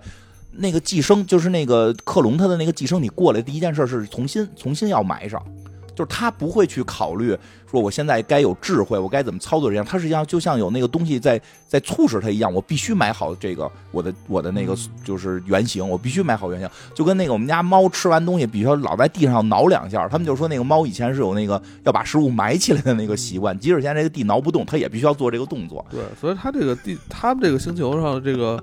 植物它还没有遇到过人类这个对手，没有，之前都是买那些什么什么动物啊，犀牛啊，对，这种就是买好就行，我买好就行。没想到还他妈往回刨，就对。当然这个就是在人类面前给它干掉了，不是太难打，不是太难打，给它灭掉了，给它灭掉了。但是后头那个就狠了，后边还有。后边那个寄生是，因为他们这一队人在这个星球上还遇到了跟他们很相似的地球人，对，就是地球人。我觉得，我觉得这是这是这个一条另外一条暗线。对，就是其实那那个故事没展开，但是有一段回忆杀那一段有点狠，那段是我觉得特恐惧的，是什么呀？就是这个船长不是被被处了一下吗？虽然说他的那个。克隆体被弄死了，但是船长这胳膊可废了，而且这明显这个就是里边是有致命致命的这种毒的，他就快活不长了。然后他们在不行船长反正在那会儿基本上已经觉得自己要死了，但是这个时候他们突然，这厄修拉觉得就是说确实也能理解啊，就是你现在船长要是就死了的话，就他一个人，他可能也也有各种困难，他肯定是觉得两个人更好，而且同时这毕竟是。他的这个老船长、老同事、老领导，对吧？所以这个想救这个船长，但是突然他们在绝望的时候来了一个老奶奶，老奶奶给他们救了，居然是个地球人。然后到了老奶奶的那不会说话，对，不说话。到了老奶奶的那个住所，发现哎有照片原来也是这个是公司的还是什么军队的，反正就是明显他就是人类。他们更早到的这个星球，而且老奶奶已经在这星球玩的倍儿溜了。他们家那门都是植物，都是植物的，都是那个当地的这种生物的，拿手一摁都他妈指纹识别了，啪一摁那门，咔就就开了，跟他妈肠子似的，咵就化开了，然后大家再进去，就明显他把当地的很多的这个植物、动物、生物全都玩玩玩明白了。老船长上来，他一看就知道什么病，然后就开始用各种草药啊、动物啊给他治，觉得大家觉得哎呦。得救了，老船长得活到最后了。老船长虽然说有点开始有点蛮横不讲理，但是毕竟是为了船员们。但是呢，没想到的是什么呢？他们后来这个这个这个老奶奶趁这个厄修拉休息的时候，找了根针给老船长胸口杵了个眼儿，然后从嘴里吐出一个黑色的小药丸似的东西，给他塞到塞到胸口了。像一个种子。对，那像个种子，那就像一个种子。哎呦，这是要干嘛？对吧？后来呢，就是这个就看到了这个，到这点儿，就是这个他们这个船长缓过来了，真的缓过来了，而且感觉不光缓过来，精神焕发，力量比以前感觉还强了。然后他就是得谢谢人老奶奶呀。结果到了这老奶奶这个后屋，老奶他们是在客厅，在在这个就一一进门这屋是做的这个治疗啊。这这这个这个船长走到这后边这屋去，一个大的一个特别大的一屋子。我这老奶奶在后头那屋子里养了一什么玩意儿啊？养了一巨恶心的一个大怪物，一只眼，然后好多触手，然后老奶奶那个那触手还一个杵在老奶奶身体里。老奶奶就就就就被那个触手举着，缠绕着举着，好像在给他供养着什么，然后又好像成为能诱惑人的一个东西。这是我觉得全片最恐怖的是。啊，然后这个一场搏斗之后吧，这个这个船长回忆杀啊，船长算是打赢了。然后有一段回忆杀讲这老太太，对，然后讲这老太太怎么回事就是这老太太她之前有老公跟她一块儿在这个星球上生活生活，老公每天出去打猎，但是有一天就觉得胸口特痒，就老挠老挠。后来这个就发现她这老伴儿就发现很长时间，她这个老老奶奶就发现这个那会儿他们还是还还不那么还没那么老呢，就发现她这老公往家。往家老老老老带东西回来，问他带的什么？他说带的泥。说我要我要在咱们这后屋盖盖个东西。后来就到后屋一看，就在墙上糊的满处都是泥。她这老公就不正常。后来这泥里就长出了一个怪物，长出了一个怪物，一只眼好多触手，然后那触手杵在老公嘴里。最后这老太太当时就给这个要就就搏斗嘛，就把这个怪物给杀了。但是。她在杀这怪物之前，其实她老公已经把一颗从嘴里吐出的黑种子塞到老太太身体里了。嗯，大概到这会儿就能理解了，这后边的这个生物也是一个寄生体，就是它会它的繁衍就是通过把一些它的卵也好或者种子也好塞到其他的动物身体里，然后其他的动物塞进去之后，身体就会发生改变。他的性格就会改变，就会喜欢在墙上边糊泥，就一定会糊出一个，糊出一个东西，然后能让这个寄生体在这个地方更适合它生存。然后呢，这个人再出去找别人，把种子塞到他们身体里去寄生。我觉得有点像异形似的。哎呀，异形啊，他妈，哎呀，普罗米修斯大白那。所以这老船都是为了繁衍，都是为了繁衍。所以后来好多人看最后就是那个老太太把老头儿给那个埋了。对，但是老太太。也知道自己时日无多了，老太太身也开始挠胸、挠挠挠挠肩膀、挠胸口了，心脏这个地方寄生了个东西，她也被驱使着把老头救了之后，吐出了黑籽儿塞到老头的这个这个船长的胸口里，所以船长也被寄生了。所以船长后来他们觉得逃过了，打败老太太，逃过一劫，往回走的之后，结果船长突然到一个地儿就说。那个跟那厄修拉说的，说咱们今儿在这儿别走了，咱们今儿住这儿。厄修拉一下就就惊了，他说：“你不是特别着急去飞船吗？你是船长，就是能理解你是船长，你一定第一时间着急去救你的船员。”我说：“船长变正常了啊！”而且是船长说：“哎，我觉得那山洞特好，咱住那山洞里，那山洞里我给我给我给打扮了一下，挺好的呀。”结果带着带着这个正常了，带着过去一看，那山洞里呼的都是泥，就跟当时老太太在后院呼的一。一样，这个船长做灯泡了，对对，还做了好多装饰。后来这个在厄修拉有一次受伤的时候，这船长就企图吐出一个籽儿塞到厄修拉身体里，但是厄被厄修拉一下醒过来制止了。船长就我我也不想这样，我不知道啊，怎么着要要职场性骚扰啊？但是地球上也有类似的情况，就是寄生会改变一个生物的很多性格。那个，但是说说起来，就是这个老大爷，你会感，就是这个船长，你会感觉到他比平时健硕了。还有一镜头特别逗，在他妈悬崖上撒尿，滋的老远了。不是，不是，不是说了吗？顶峰不是顶峰尿二里。不是男的在大船中做了很多特别无聊的举动，打打水漂，然后站在高处撒尿，都干了，都干了。我说一下啊，不是这个，他不是要表现那个老船长很幼稚，是像一个这个男人特别幼稚，并不是，并不是，因为他被寄生了，他的整个活力比以前强了，他的活力比以前强了。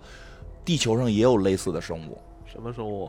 就是很多生物都会改变人的东西，尤其大部分的有一些寄生都会改变生物的冒险性。好像说有一种有一种什么什么虫，一种线虫寄生到好像是什么虫蟋蟀还是叫什么螳螂，他们就会离水找找水，找水，对对对，螳螂是吗？反正就会找水，因为平时他们会怕水，对他们这回就冒险的要去找水。说还有那个什么弓形虫寄生在弓形虫寄生在老鼠身上，老鼠就爱去找猫尿，因为猫要吃老鼠，猫吃了老鼠，那个那个弓形虫才能进入猫的身体。对，而而且说这玩意儿，据说啊，据说啊，这个没有确切的数据，据说这个弓形虫还会寄生在人的身体里，对，没寄错，就是寄生到人的身体里的人说，就说猫如果有这弓形虫的话，它那个会通过排便排出去。对然后如果你产猫屎，恰好不幸你吃了那颗猫屎，嗯，虫虫卵那里是虫卵，有可能你用徒手捡猫屎，然后没洗手，然后吃做手指头对对你就会吃到这个虫卵。对而且说这个虫卵有一种说法说，实际在人类的普及率还挺高的，对百分之三十，据说说因为因为暂时看不出危害，但后来有数据统计，呃所以人说人说那个不不建议孕妇，就是孕妇不可以，不不要孕妇不要掏猫屎，因为它如果是孕妇情况下，那个弓形虫会对孩子进行攻击，寄生。那个很严重。但是就是说，成人如果被寄生了，有一种说法，好的说法说你就有冒险精神了，而且更容易创业，更更爱创业。就是说，有人整天就要创业，有人没有，就是有一个数据统计是这样的，说如果这人整天就要创业，除了创业别的工作都不老想做，想做那个，老想创业当老板，有可能就是弓形虫被寄生了，身体有寄生虫，有可能有这种说法啊，这种说法。但是，但是后来很多人就说说，那我们就去找弓形虫寄生，因为很多老板可能都有弓形虫寄生，他们就有冒险精神。我没往这别，千万别，因为实际上真正的另一个文件是说，患患精神疾病的概率大幅度升高，因为疯狂对，因为疯狂。crazy，因为疯狂，它会影响你大脑多巴胺的分泌，你会疯狂，很精神分裂，特别容易精神分裂。说的这个一定得小心。但就是说，这个山，这个山姆其实现在就是被这个外星的这么一个玩意儿寄生了，他就开始打水漂，站高处滋尿，然后和玩泥巴和泥，并不是他本身是这么一个性格，而是他被寄生了。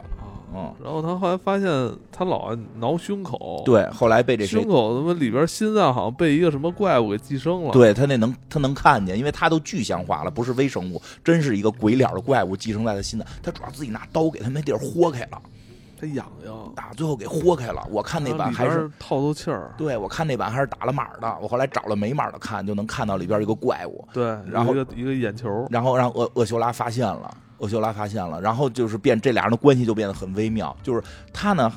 就是我为什么觉得这个可怕？这个可怕，就是来一克隆体不可怕，那玩意儿也不是我，这个是改变你，改变你的想法。这也是好多那个科幻电影以前爱爱用的、对这个，它改变你的想法，你又有你的记忆，你又你到底是不是你？所以那个厄修拉也无法界定这船长是不是船长。厄修拉就是又防着船长，又又又爱这船长，说我得带你去船上治病，说船上有各种医疗设备。我得带着你去治病，然后那个，但是我就防着你，你他妈万，你他妈老想往我身上杵你那黑子儿，都是我控制不住啊，我控制不住啊，真的会控制不住，真的，我觉得这个拍的都特别有生物的那种生物学的感觉，我真的控制不住，我会努力的，呃你相信我，你信任我吧，对吧？最后确实还是这个就就就表现了人类意志的坚定，对吧？最后这个他们他们做什么那个老那个山姆老舰长战胜自己的那个心魔，对，然后那个那个保持了保持了对厄修拉的这个这个克制。是最后厄修拉从高处跳下来，老船长在底下接着他嘛，对吧？保持了克制，但是老船长最后看到飞船了，没上去，说不行了，说我这个寄生已经，因为这个寄生关系很奇怪，不是把寄生虫拿掉就行，有些寄生，如果没记错的话，有一种鱼特别恐怖，那个鱼它有一种寄生物会寄生在鱼的舌头上，它会把鱼舌头吃掉，然后那个寄生物就会变成鱼的舌头。那个寄生的是虫子也好，是什么也好，就会变成鱼的。这地球这是真的啊，这就会变成鱼的舌头。然后所有来的食物，这个舌头会先吃，然后这个鱼再吃。如果这个时候强行把它的这个鱼的这个寄生物拿掉的话，这个鱼就没舌头了，这个鱼就得死。这老船长现在就是这么一个状态。你看他现在特别有活力，但寄生物一拿掉，他的生命就垂危。他的生命就垂危，这个很很很，就是这个真的特别懂懂这个，我觉得特别懂寄生这个做创创作者，所以老船长也明白了，就是说我就在这树下就就看着你去，我把我的那个 ID 卡最后最后等于呃船长是算是陪着厄修拉走到那个母舰的很近的地方了，对，最后在一棵树下。树下成佛了，对，把自己的那个心脏部位那颗怪物给揪出来了，圆寂开碎，圆寂了，真是有种要圆寂的感觉。所以最后呢，故事就是三组人碰到一起了，其实是四组人了。他最后我觉得黄毛组最后他完成了自己的救赎，他完成了。其实他拼命想回母舰，是因为他真的觉得愧对于船员、舰这所有的舰员以及。这些货物还有休眠舱里的人，对他他，因为这戏里边还有一段是他跟卡门之间的一段对话，嗯，其实他低估了。卡门这个人破坏力，破坏力，觉得你这么一个一开始，因为卡门一开始就是那个傻逼卡门，一开始就跟他舰长啊，他舔个脸，说舰长，我们能不能改变航线？就是纯扯扯淡嘛！这明显这你的公司要上市，你跟 CEO 说，老板，咱们能不能不上市？我我我有一账算账头算错了，咱不上市就不会被发现。这个明显山姆舰长就没拿他当回事儿，对，没想到破坏力这么大。所以山姆这样长觉得特别对不起，最后他让那个厄修斯说嘛，说你就找到那些船员，一定给他们救出来，然后跟他们说对不起，就是代表我就对不起。到最后一刻，我算反正我原谅山姆了。对，我觉得所以山姆这个形象挺好，他开始那个强硬，实际也是他内心的那种愧疚导致的，啊，就是这个形象真的设计的很好。但厄修拉全程都是特一个完美人设啊，厄修拉是纯完美人设。亚一号嘛，亚裔女性，女女一号嘛，对吧？挺好的，挺好的。亚裔女性在这个世界也是这个这个挺好的，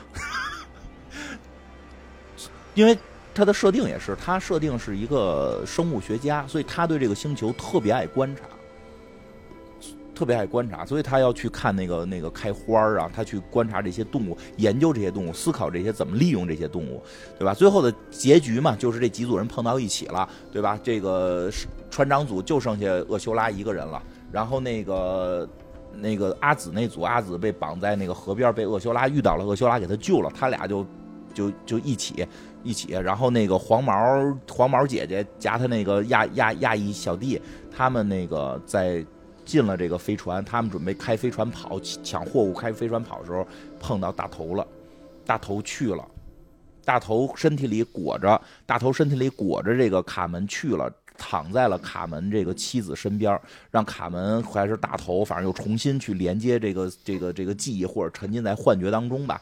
结果这个黄毛他们要去炸这个飞船，然后炸开之后好抢货物，上什么穿梭机什么的，给这个这一爆炸，让这个。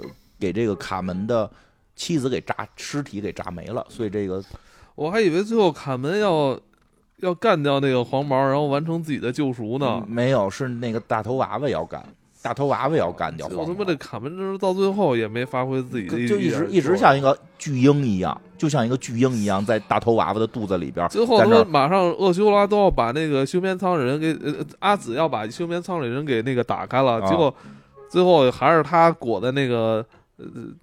胖头娃娃里边把那个那个机器搞坏了，等于最后的那是最后捣乱，他还不是不回来？最后黄毛跑掉了，最后黄毛跑掉了，黄毛是跑了，然后这个最后 最后一刻。他揭露了他是 she，他不是 he。是黄毛跑，黄毛姐跑掉了，然后那个黄毛姐小弟留下来了，因为他也认为该救人，他选择了正义。然后呢，大头娃娃和这个谁打起来了？大头娃娃和这个战斗力标杆的阿紫打起来了，但是干不过那边他们已经超能力，可以他妈的那个那个跟快快快快跟有魔法似的。最后怎么打过的呀？最后啊，最后是复活的机器人利维出来了。对，最后利维。也，这个利维有点恐怖了。呃，其实没有多厉害。最后利维是就是身上一部分百分之七十的零件加上百分之三十的植物。是的，因为他很多零件找不到了，而年均是这个这个星球最古老的一种生物。这个生物可能寄生到了很多动物身上，所以这些动物都在年菌的召唤下，给这个利维的零件凑到一起，重新组装起来。没有的就拿植物啊，或者拿动物的这个骨骼去补，补出了一个生物体和机械体混合在一起的利维。其实这个利维没有，就说实话，这个利维身上也没有炸弹，不是很厉害。对，但是最后利维去单挑胖猴娃，是克制，正好克制。他们俩是怎？这他们俩这个怎怎怎么解释？他们俩都有对招，这特别有意思。这个这好多人没就是会问这个问题，因为两个人感觉跟那对波似的，其实没对波，只不过那个光是一种艺术表现，是这个这个胖头娃准备吐出黑色的这种致幻剂去置换这个利维啊，吐真就吐进去了，吐进去就要置换利维，不是刚才说了吗？这埋的梗特别好，这胖头娃娃是跟谁去进行这个这个黑色物液体的交换，就跟谁共享思维嘛。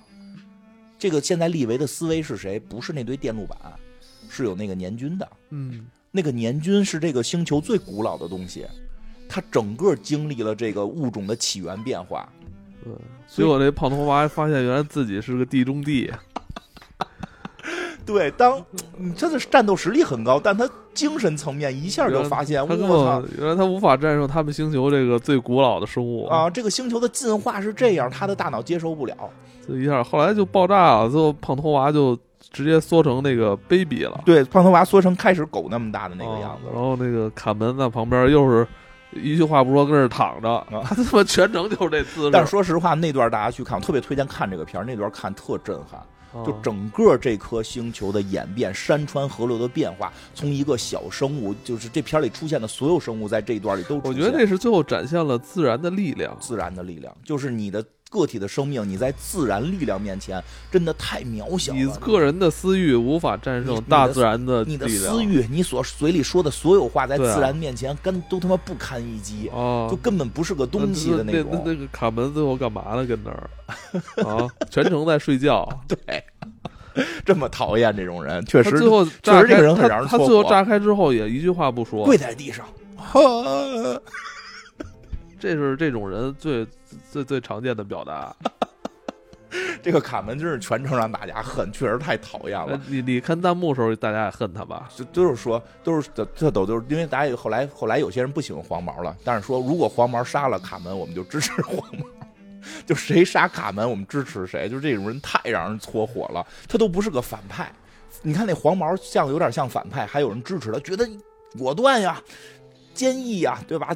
敢敢杀敢罚呀！就是卡门一直跟那儿嘬手指头，跟他妈的当巨婴。就最后是黄毛开走了这个穿梭舰，那个嗯，当然那个休眠舱里边有半数被毁，嗯，等于他们就是解救了半数的休眠舱里人，然后再利用仅存的一点物资，相当于他们就在这儿扎根了。对，因为他们没有办法走不了了，走不了了。最后就剩下卡门、阿紫、厄修拉，对，以及。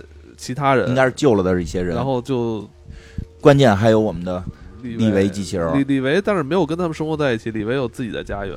李维在种地，李维酷爱种地，因为这个故事里其实有一个细节，就是每一个死的生命都会长出一朵白花。嗯，都会长出一朵白花。李维最后种出了小李维。最后，李维把这朵白，其中一朵白花举摘摘出来的时候，里边有个水泡，打开里边就是一个小李维，一个小的完全由生物体构建的机器人。而且更有意思的是，最后那个黄毛开走的飞船，最后也在一个地儿降落了，来了一群搞宗教的人类。结果是不是他那个穿梭机是进入到另外一个母舰里吧？应该是，就是反正最后是。对他应该是进了一个母舰，然后那个大家进入他的穿梭机，在那里也发现了一个小的李维，小的一个生物体李维，因为之前有人把白花带上去了，你那我后来我就弄明白怎么回事了，因为后来演过一下，就是这个年黄色年菌是怎么粘到李维身上的，嗯，就是李维在最开始在这个星球工作的时候摘了一朵白花，就摘了。白花了，这个白花上有一坨年菌粘在上面了，这个年菌应该是这个世界的分解者。就是在生物学上叫分解者，就是能够去分解这种这种有机物的，就是有机物死了靠它去分解。那这个年菌这个年菌可能真的就是自古以来一直存在，因为他们这种迭代没有所谓的个体死亡，一直迭代，而且整个这个星球的所有死亡的生物都会被年菌分解，长出白花。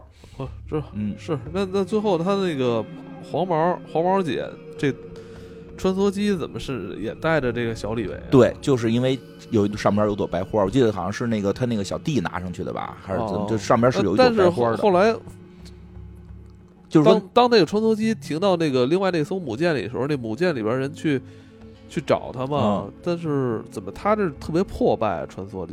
对，这就可能粮食没带够吧？这不是一直要水吗？这这不这就这等下一季呗，肯定这片儿可能是有下一季的。这第一季这么火，应该有下一季。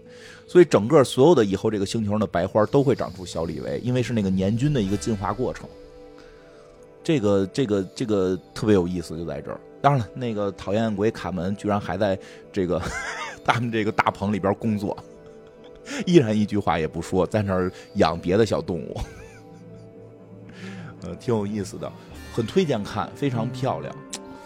我想说的是这部动画的魅力就在于它不强加任何具体的故事跟意义，而是为我们创造了一个充满奇异与神秘的世界。对，呃，真的是让观众自己去探索，并且可以自己有自己的解释。对，很多人对这个片儿都有不同的解读对，有不同的观哲学层面的。不同的观众可能会有不同的解读，我觉得这也正是这部作品吸引吸引人的地方啊。嗯，如果听众朋友你对这部动画有自己独到的见解，我觉得那是完全合理的。对对对我觉得这也这是这也正是这部作品的魅力所在。因为我看到过，就是像有从哲学层面去讨论的，有从性别层面讨论的，有从这个人人类这个环保角度讨论的都有。但是我我所喜欢的角度，就是我们刚才节目里边介绍的那些人类、地球吧，地球生命本身存在的各种形态，跟这个片子里的一种映射、一种映射的，他去的展开想象变成什么样。对吧？然后更关键的是，这三组人的对照特别有意思。一组最早原始人类的生存方式，一组现代人类，就是我们现在跟生物之间那种利用关系的一种方式，还有一种未来的这种 AI 会不会和其他的这种我们都不太好界定有没有智慧的东西重新合成一种新的智慧体？我觉得这这种未来的这种我们与生物之间的，甚至都要去重新界定什么是生物。呃，我觉得这三组讨论都很有意思，而且在这一个片子里把这三组全部都放出来，还是因为拍我们刚才讲一条线一条线讲，它片子拍的时候是一个时间段，一个时间段这三组来回循环出现，我们能看到这三组面对危机的时候的不同的展，